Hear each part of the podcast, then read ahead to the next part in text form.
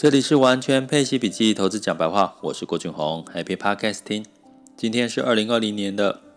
十二月十一日，即将要进入到圣诞假期的倒数阶段喽。那其实资金也开始在休息了。为什么这段时间一直提醒大家资金要休息了？因为休息代表两个意思哈，一个就是它可能就是不会再加码哈进场外资的部分，那另外一个可能就是会做。获利了结的一个动作，所以呢，在最近你可能也会看到市场上面呢，可能会修正的几率比较大，尤其像昨天的美股跟今天的台股哦。哦，我现在在录音的时间是十一点二十一分，台湾加权指数下跌了一百三十九点哦，那昨天也是下跌了这样将一百四十几点，所以呢，这个就是。呃，最近慢慢休息，可能会做一些获利了获利了结的动作。虽然基本面持续的都不错，好像在台积电十一月份的营收创次高，那这些都是属于落后的消息。我们关键还是要看未来的一些讯号哈。但是目前呢，至少整体的市场都是平安的。就像我们昨天地震了四次，目前看起来也没有传出什么灾情。也祝大家就是接下来也都平平安安的吼。如果你要出游，不管或者是其他的一些状况呢，都可以平安，你的资产也可以平安。那在讲到平安这件事情呢，我们再回头看到的是今天有一个很好的社论，我自己觉得写的蛮蛮蛮一针见血的了哈。不要说乐观，是一针见血。怎么叫一针见血？它的标题是“别让年金制度成为庞氏骗局”。那我跟各位讲呢，其实年金制度呢，在过去从军工教的这个改革降低给付金额，今年也传出劳保也一度的说要降低给付金额，但是后来没有哈。但是未来明年度会不会继续有？这真的很难说哈，因为现在疫情阶段，可能在相关的政策只会给不会收。那在其实年金制度为什么要一直改革的关键是在于这个它的入不敷出，也就是说，因为生的少，老年化人口增加，所以收的年金保费少，然后给出去的变多。那根据数据统计呀，大概每一年要拨八百到一千亿哦的税收，从税收从我预算里面政府预算去拨出去，才不会让这个资金破产。那接下来呢？在明年度要推出这个农民退休金，哈，也就是说，农民缴保费，六十五岁可以月领老农年津贴，加上退休除金呢，将近三点七万，哦，那这这里面呢，好，讲到这样子，是不是我们刚刚讲的？我们的关键问题是入不敷出，我们的出要再增多增加一笔了哈。虽然军工教已经被砍了这个几步，那另外一个关关键是它在我们每一年的这个政府基金的报酬率，十年下来平均报酬率是四点一 percent 哦，四点一 percent，你会觉得说，哎，我今年投资股票都已经超过两位数了，那政府基金四点一，没错，为什么？因为这些退休基金它就追求的是稳健，不是。高额报酬，所以它的配置是用资产配置的观念，它有股有债，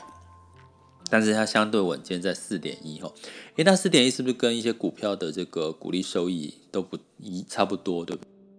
这个股利收益差不多，所以呢，哦，从这边我们可以看到，如果你入不敷出，那你的报酬率平均在四左右，甚至比今年的台股表现可能都都还不好。我估计今年的年金。的报酬率应该会高一些了哈，因为它台股的部分，但是也因为这些的因素，我要告诉各位，其实入不敷出，再加上报酬率是追求稳健、保守稳健的话，那你更难期待未来的你的年金给付不会被砍。那所以呢，我觉你会看到最近的政策制度没有在告诉我们怎么样去增加这个年金的收入哈。所以我觉得这是我觉得大家应该要比较担心的一件事。那另外的一件事情就是说，好，那怎么办呢？如果年金制度未来改革会有两种两种方向改革嘛，一个是增加你的保费收入哈，或者是增加它的收入来源。第二个势必要去怎么？如果真的要砍这个给付，哈，他可能会真的还是要可能要走上这条路。第二个方式就是延后你的退休年龄。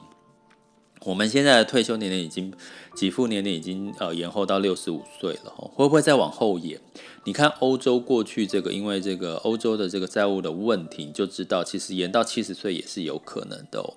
那如果你真的想要六十岁就退休，或者是提早退休，或者是不要等到七十岁还要苦哈哈的来工作，该怎么办？你只能去透过自己去存呐、自己去存，比如说你现在存这个呃劳退薪制的退休金六趴，自提六趴哈，额外的除了公司给了六趴，你还自提六趴，你那个部分也算是存下来，而且在所得税有延后延后所得税的递延所得税的一个功效哈。那但是来喽，这个够吗？不够，你肯定要什么？为什么我在我的这个网校，或者是我在完全配息笔记，或者我是在我自己的这个。网站 school 点 happy to be rich dot com 呢，都是在提倡这个领息收入的重要性。其实未来的趋势，你想要好好退休、提早退休，或者是不要被工作绑住，或者是不要只有一份工资收入的风险的话，那你真的要好好考虑领息收入这件事哈。那领息收入，你当然不是希望只追求四四点二、四点一 percent 的报酬。关键是你怎么样透过领取测收入的配置，让你的呃每一年的本金有机会稳健之外，你的配息还可以在七个 percent 以上。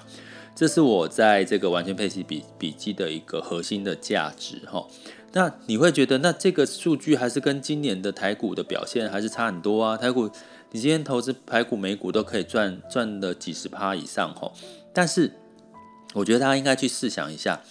你真正每一年可以让你赚几十趴以上的报酬，或或者是你投资特特斯拉几六倍以上的报酬，你觉得第一个你的本金够吗？因为大部分一般人本金是累积出来的。第二个，当你本金有一千万的时候，你敢全部都去投资特斯拉吗？你敢全部都压台积电吗？我相信在人性上面这这一关就过不去了。所以呢，我会建议大家，其实虽然我们最近的台股股票、美股股票都可以让我们。涨翻天，尤其最近美股炒，或者是你只要是 YouTube 的流流量，只要你讲股票、讲台积电、讲一些美股，基本上你的流量都都会很高很高，因为这是大家有兴趣短期之内可以赚钱的。注意喽，短期之内赚钱。可是如果你想你这辈子都可以安稳的、稳健赚钱、稳健的退休、稳健的慢慢不靠你的工资收入过活，慢慢的甚至不靠。劳保年金或者其他退休金年金制度来来过生活的话，就不要被人家绑手绑脚。那你就要思考一个你长期都可以稳健和稳健给你收入的一个来源。那我觉得在不同的不管是 ETF 配息基金，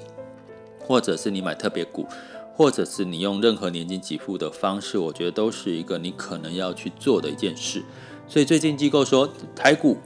明年不能缺席哦。那我要跟各位讲，你可能明年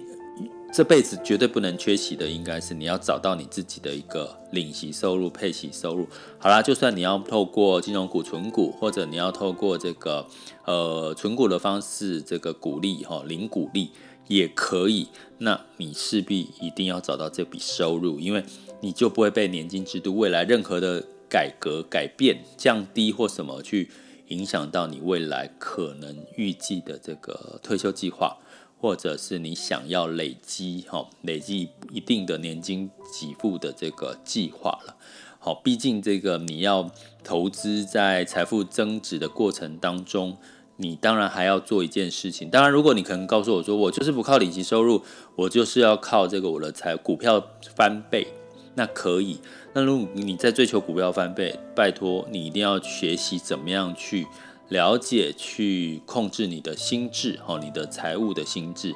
因为在你的财务翻倍的关键，在我的高阶课程里面教大家的是，你怎么样去了解、控制，并且去掌握你的心智，让你可以真的是度过这个市场的波动的阶段。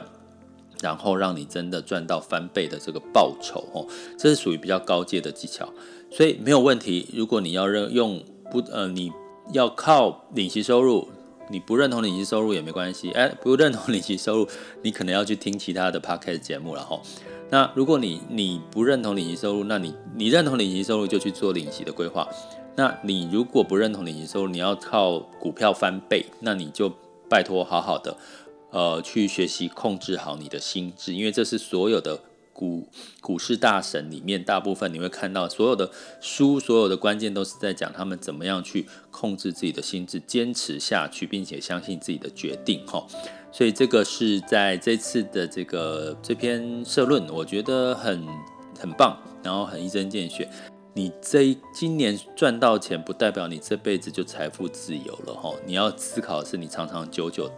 源源不断的这个现金流、非工资收入，才是应该才是最佳的一个解决方法哦。提供给各位参考。接下来进入到二零二零年十二月十一日全球市场盘势轻松聊。好了，那在美股周四呢，是低点反弹之后又修正了，因为在就业数据显示，初领失业救济金的人数居然跳升了，而且在财政纾困方案目前还没有很明确的消息哈，所以美股道琼下跌零点二三，S&P 五百下跌零点一三，纳斯达克上涨零点五四。欧股呢也一样哈，欧股也是涨涨跌跌，泛欧是泛欧六百下跌零点四四，那英国、法国分别上涨了零点五四到零点零五，那估计呢，欧洲的会呃试出更多的这个刺激措施，那在雅股的部分呢也是修正居多哈，那反而是这个 A 股是上涨的，港股是下跌的。那估计这个修正其实也是受到美股的一些影响，那相对来讲外资休息的可能性也会让这个呃获利了结的这个卖压也会出现。那在能源的部分呢，布兰特原油上涨二点八，收在五十点二五，因为大家对于各国对于新冠疫苗的需求会加速复苏的希望呢，逐渐的乐观。所以呢，也让黄金下跌的零点一个 percent，来到一千八百三十七点四美元。那欧元周四升高，那美元指数来到九十点七四。其他的新兴市场的货币也都是还是一样偏强势的，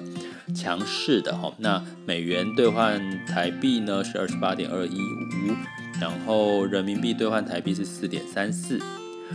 这里是完全配息笔记投资讲白话，我是郭俊宏，关注并订阅我，陪你一起理财。